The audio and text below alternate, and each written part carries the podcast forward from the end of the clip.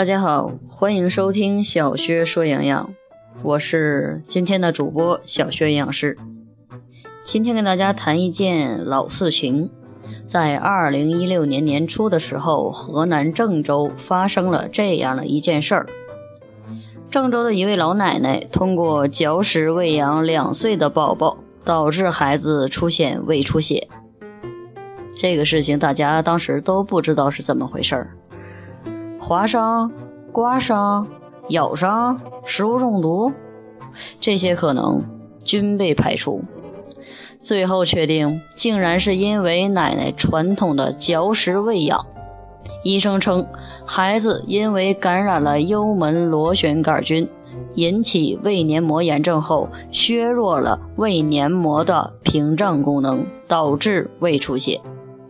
而幽门螺旋杆菌的来源就是他的奶奶。中国人的育婴方式受传统喂养方式影响较大。随着时代的变化，传统育婴方式中的许多方法已经不适合于现代幼儿。嚼食喂养就是一个危害很大、急需更正的喂养方式。老一辈人为孩子着想，把东西自己嚼烂了再喂给孩子，这种做法是有很多危害的。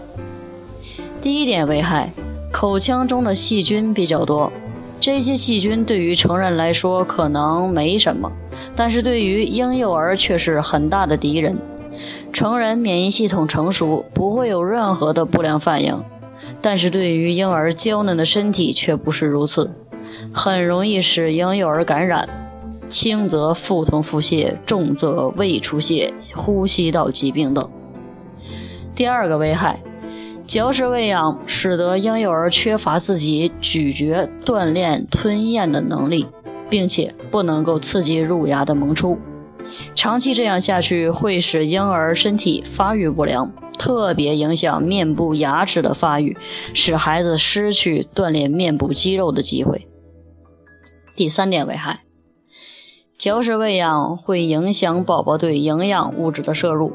食物在成人的口中已经被咀嚼得体无完肤、稀碎稀碎，营养物质也被口腔中的各种酶分解了一部分，而且味道也变轻了，不利于婴儿味蕾的发育以及营养物质的吸收。传统的喂养方式蕴含了很多爱，但现代社会却不提倡。爱的方式有很多种。为了孩子的健康，改正不良的传统喂养方式势在必行。拒绝嚼食喂养，为孩子的健康负责。该添加辅食的时候，就正常给孩子添加一些米粉、粥品、果泥、蔬菜泥、肉泥等，这样才会使宝宝得到更好的发育健康成长。好今天的小薛说营养到这里就结束了感谢大家的收听我们下期节目再会。